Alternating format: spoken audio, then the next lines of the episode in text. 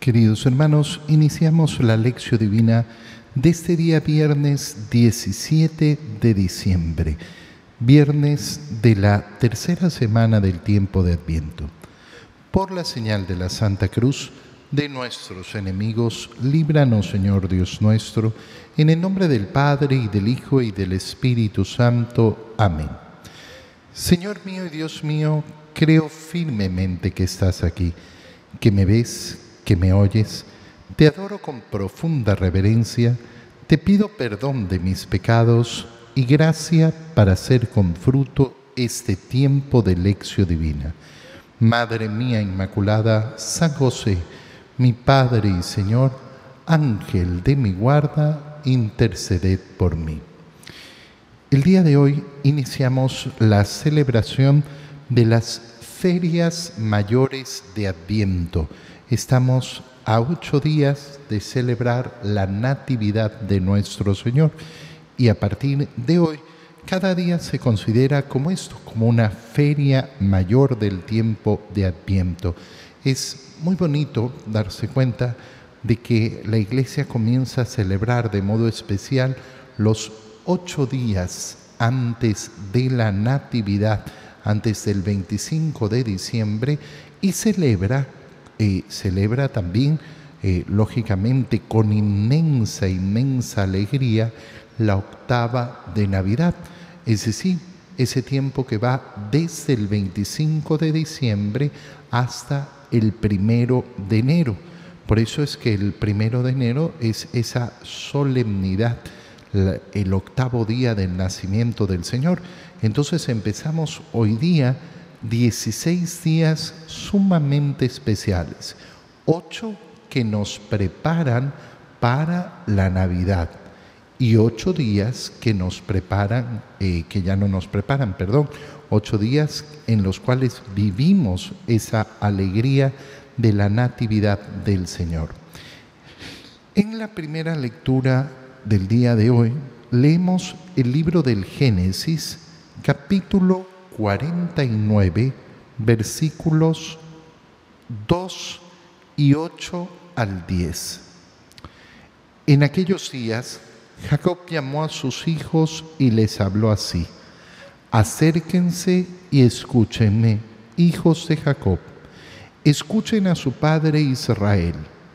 A ti, Judá, te alabarán tus hermanos, pondrás la mano sobre la cabeza de tus enemigos, se postrarán ante ti los hijos de tu padre. Cachorro de león eres, Judá. Has vuelto de matar la presa, hijo mío, y te has echado a reposar como un león. ¿Quién se atreverá a provocarte?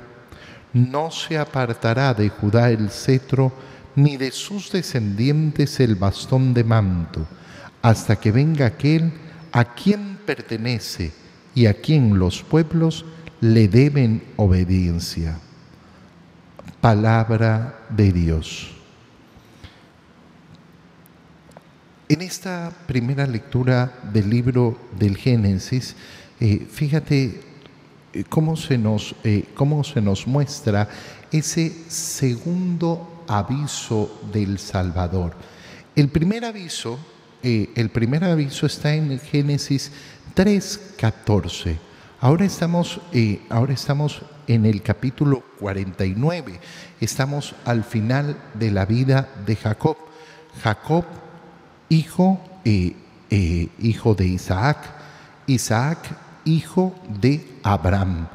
Abraham es escogido por el Señor, ha recibido efectivamente ese, ese llamado a dejar su tierra, dejar a su, a su padre, a seguir al Señor para eh, darle una tierra prometida, para darle una descendencia enorme. Esa descendencia enorme solo ha tenido un hijo, Isaac.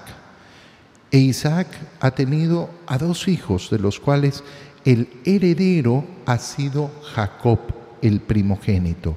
Y Jacob tiene a esos doce hijos, de los cuales se van a formar esas doce tribus de Israel. El hijo mayor de Jacob es Judá.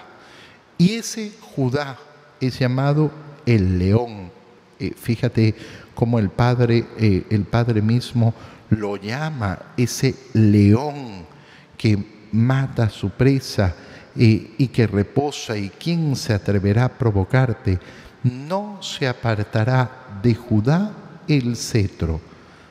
Es decir, que Judá siempre será el que tenga, el que tenga la cabeza, el que tenga el mando, hasta que llegue efectivamente aquel a quien le pertenece. A Abraham Dios le había dado efectivamente la señal de que todas las naciones iban a ser bendecidas a través de su descendencia. Se había de algún modo anunciado ese descendiente eh, de la mujer que iba a pisar la cabeza de la serpiente. Pero esta es eh, la primera ocasión en que se anuncia ese Mesías, digámoslo así, todavía no con ese, eh, con ese, con ese título, sino a quien, aquel a quien le pertenece el cetro, aquel al cual todos los pueblos le deben obediencia. Esto es tan importante ¿por qué?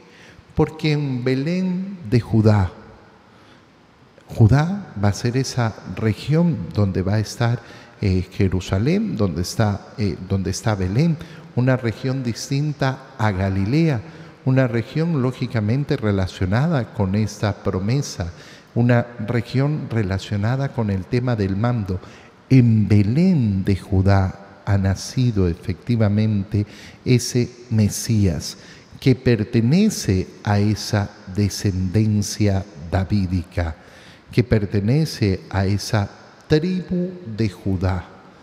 Mira qué, eh, qué importante ese cumplimiento de la promesa del Señor. Lógicamente, la imagen que se nos está presentando sobre Judá es una imagen que ayuda también a contemplar al mismo Jesús. Cachorro de león eres Judá. Y por eso a lo largo, eh, a lo largo de la historia también, eh, también va a aparecer esa imagen del Mesías, esa imagen del Señor como ese león. ¿Y por qué el león? Porque eh, como sabemos, el león ha sido siempre visto como, esa, como ese animal capaz de dominar a todo el resto. Por algo es llamado el rey, el rey de la selva. Bueno, ¿a qué nos lleva esta lectura? Y justamente hoy día, hoy día en que estamos empezando estas ferias mayores de Adviento, bueno, algo muy sencillo. Yo me acerco a la Natividad, me acerco a la celebración de la Navidad de nuestro Señor Jesucristo. ¿Delante de quién me quiero postrar? Delante de ese, de ese descendiente, de ese descendiente de Judá, de ese que verdaderamente tiene el poder de ese que es el verdadero rey, de ese que es el verdadero rey. Pero, ¿qué me voy a topar al acercarme a ese verdadero rey? En primer lugar, me voy a topar con un tierno niño recostado en un pesebre. Fíjate bien en esta imagen que es tan importante recostado en un pesebre. Suena tan lindo, tan bonito, tan, tan simpático. Y nosotros nos tenemos que detener y pensar profundamente, oye, un pesebre, un pesebre es el lugar donde comen los animales. Un pesebre no es la cuna para un niño y mucho menos la cuna para un rey, recostado en un pesebre. Y envuelto en pañales. Ay, qué lindo los pañales del niño. Sí, en una noche de diciembre, en una noche fría. ¿Qué es lo que sucede aquí? ¿Qué es lo que sucede? ¿Por qué este niño no está vestido como se viste a los reyes, como se viste a los príncipes? Bueno, leer el libro del Génesis y ver este primer llamado nos lleva justamente a darnos cuenta que Dios no va, no va a trabajar eh, en, eh, en, el modo en que, eh, en el modo en el que mm, el ser humano piensa, en la lógica del mundo, sino que va a hacer las cosas de acuerdo a su criterio, a su propia lógica. Todos los pueblos le deberán obediencia. Y qué bonito es entonces prepararnos hacia la Navidad con ese deseo. ¿Cuál, deseo? De postrarme ante el Señor y decirle, yo te reconozco, tú eres mi rey. Y si eres mi rey, voy a obedecerte, voy a obedecerte. Oye, a mí me llama mucho la atención cómo las personas están convencidas que obedecen al Señor. Uy, Jesucito, Jesucito, eh, es mi Señor. Toma y come, esto es mi cuerpo. Toma y bebe, esta es mi sangre. Ah, pero eso no. Esto es lo primero. Esto es lo primero. Yo obedezco al Señor, pero no lo obedezco en estas palabras. Qué cosa más rara. Qué cosa más rara. Tal vez aquello en lo cual piensas que lo obedeces tampoco sea tan cierto.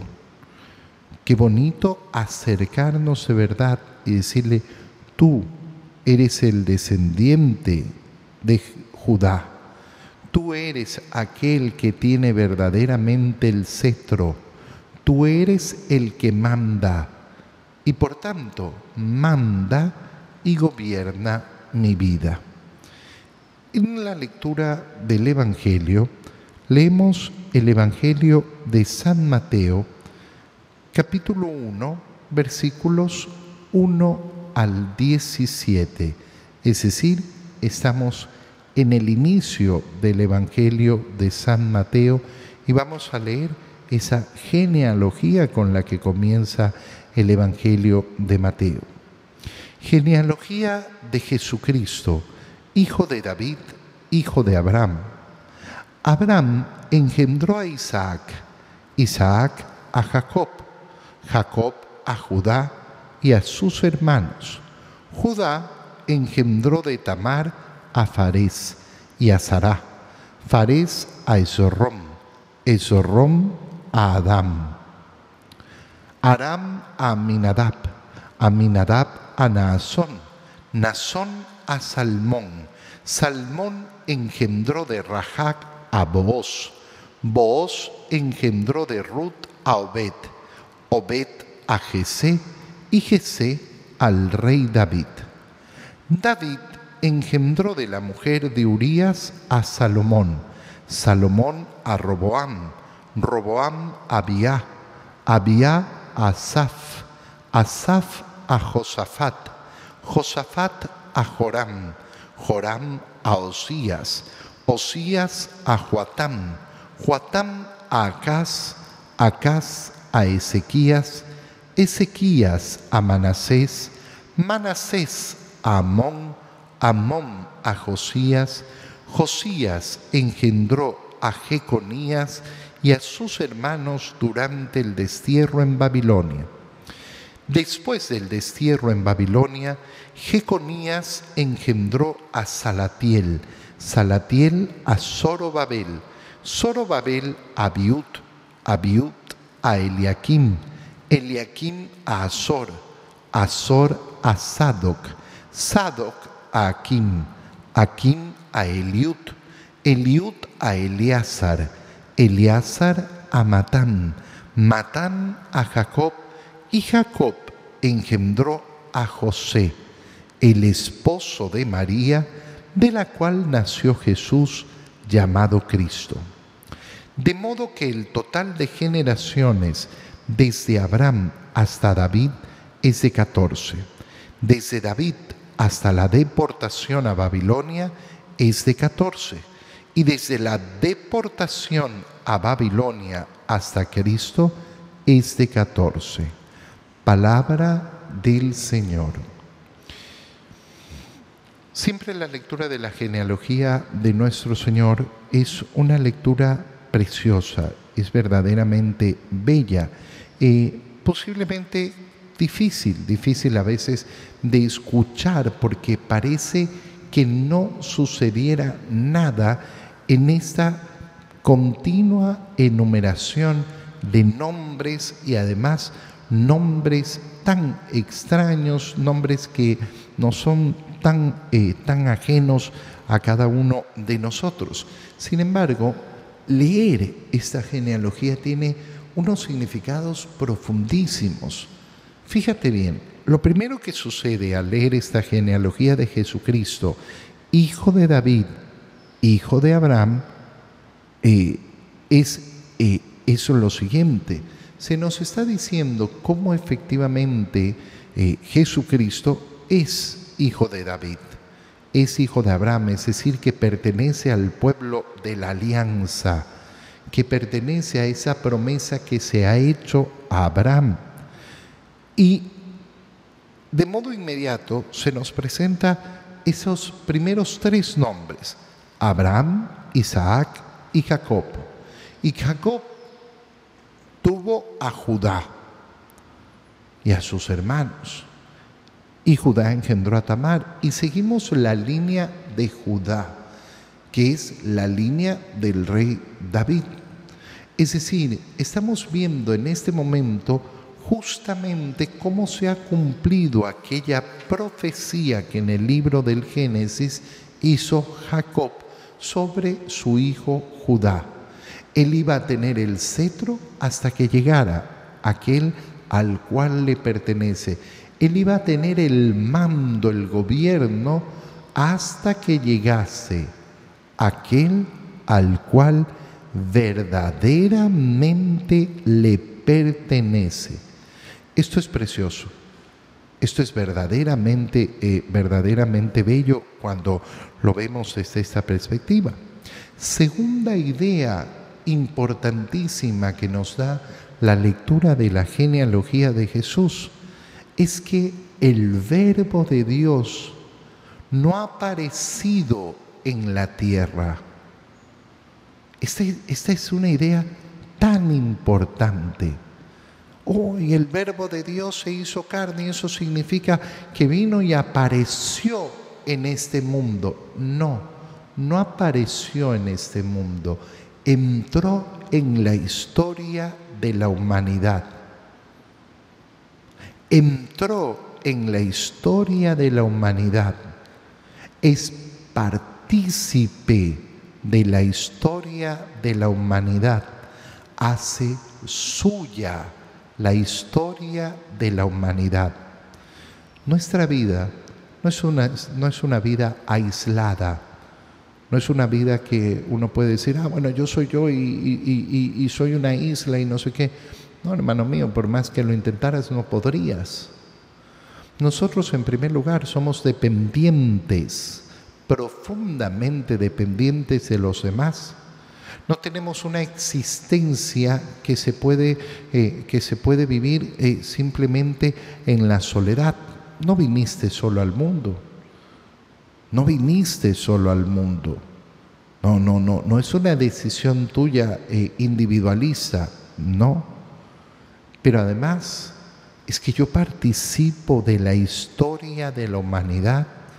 Cuando una persona tiene el problema del individualismo en su alma, olvida esto que es tan esencial.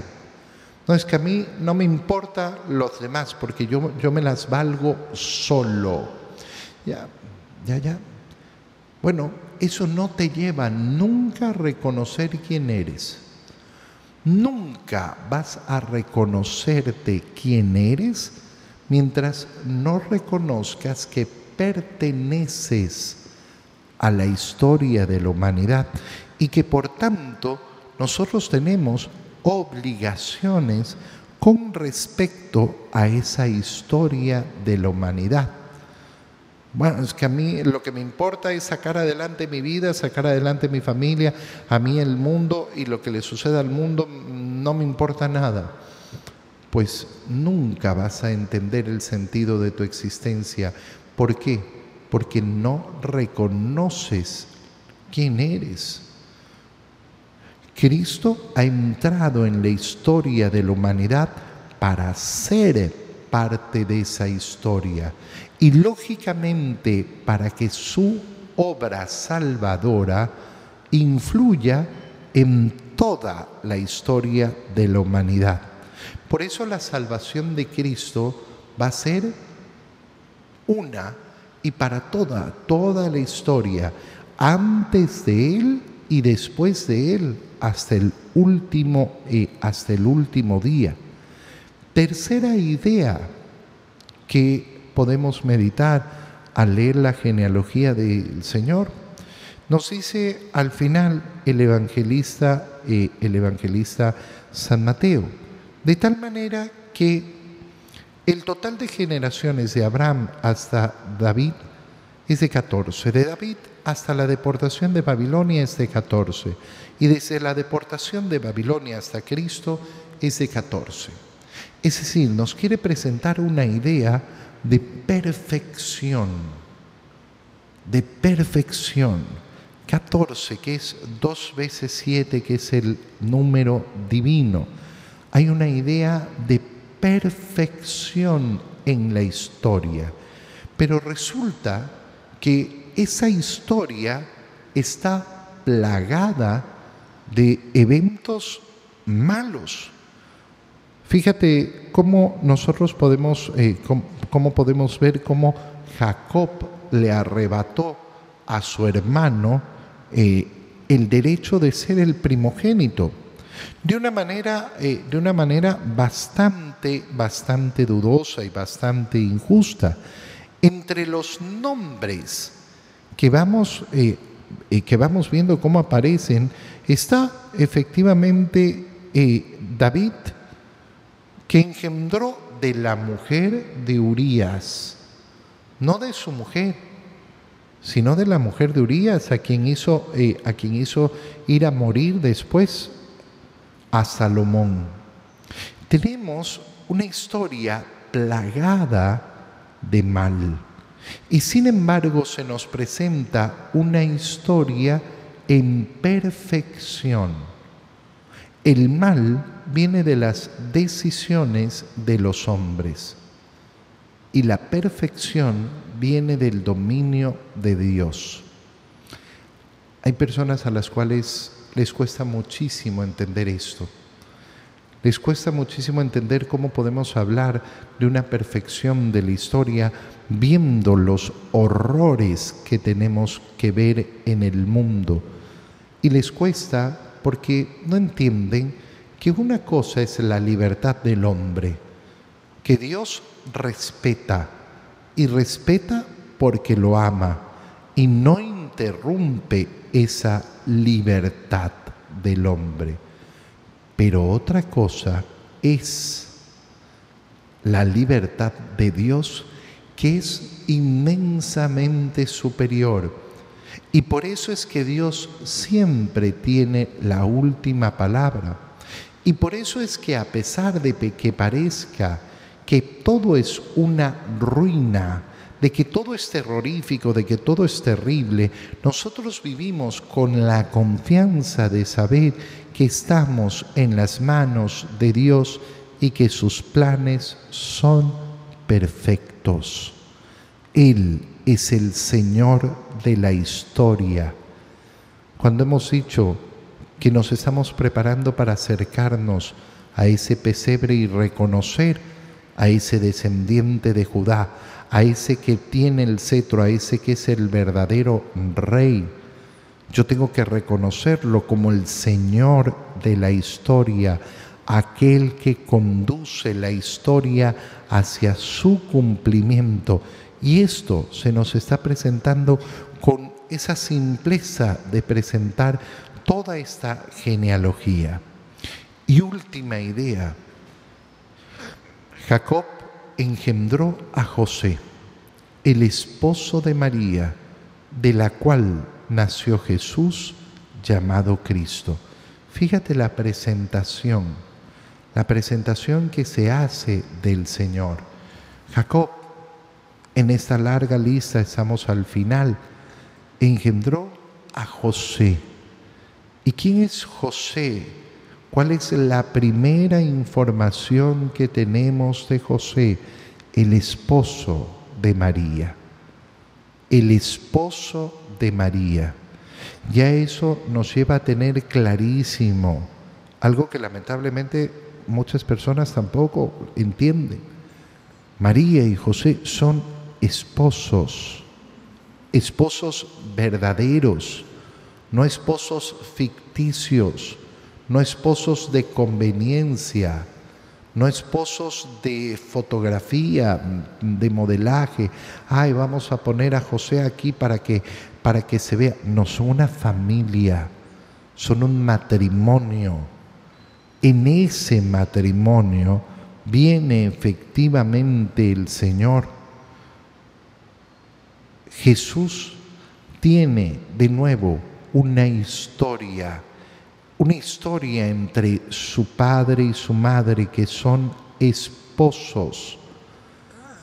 Qué importante es para cada uno de nosotros entender la historia que nos ha puesto en el mundo y sobre todo entender la historia de amor que nos ha puesto en el mundo. Por eso es que en la esencia del ser humano y de su salud, de su salud mental y de su salud espiritual. ¿Qué está? Está lógicamente esa relación entre su padre y su madre. ¿Qué hace? ¿Qué hace la vida del ser humano mucho más fácil? Saber que yo soy fruto del amor de mis padres. José, el esposo de María, de la cual nació Jesús. ¿Y quién es este Jesús? Es Cristo, es decir, el Mesías, es decir, aquel que efectivamente había sido anunciado. Ya con esto vemos cómo este Evangelio de la genealogía del Señor es verdaderamente precioso, a pesar de que pueda costar un poquito su lectura. Te doy gracias, Dios mío, por los buenos propósitos, afectos e inspiraciones que me has comunicado en este tiempo de lección divina. Te pido ayuda para ponerlos por obra. Madre mía Inmaculada, San José, mi Padre y Señor, Ángel de mi guarda, interceded por mí. María, Madre de la Iglesia, ruega por nosotros. Queridos hermanos, un feliz día para todos.